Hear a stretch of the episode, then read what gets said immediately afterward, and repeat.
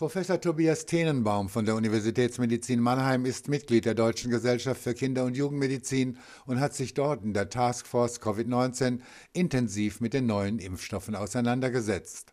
Beispielsweise werden keine Bestandteile des Erregers verwendet, wie etwa bei den Masernimpfstoffen. Es sind lediglich Teile der Erbinformation des Virus in Form einer sogenannten mRNA, eine sogenannte Messenger-Ribonukleinsäure. Das ist quasi eine Boten-RNA. Die stellt den Bauplan für Virusproteine bereit. In dem Fall ist es jetzt ein Virusprotein, nämlich das sogenannte Spike-Protein. Und nach der Impfung nehmen dann entsprechende menschliche Körperzellen, die dafür bereit sind, diese mRNA auf und sie dient dann den Zellen als Vorlage, um eben das Virusprotein zu produzieren. Viele Bürger haben dennoch Ängste, dass mit der Impfung eine Genveränderung im Körper einhergeht. Diese Angst ist unberechtigt. Es wird nur ein Bestandteil des Virus gebildet, sodass eben das Entstehen von vermehrungsfähigen Viren ausgeschlossen ist. Und diese Boten-RNA wird letztlich dann abgebaut vom Körper und verbleibt nicht mehr im Körper. Und diese neu gebildeten, ungefährlichen Virusproteine, die man auch als Antigene bezeichnet, aktivieren dann das Immunsystem und erzeugen die schützende Immunantwort über vielfältige Mechanismen.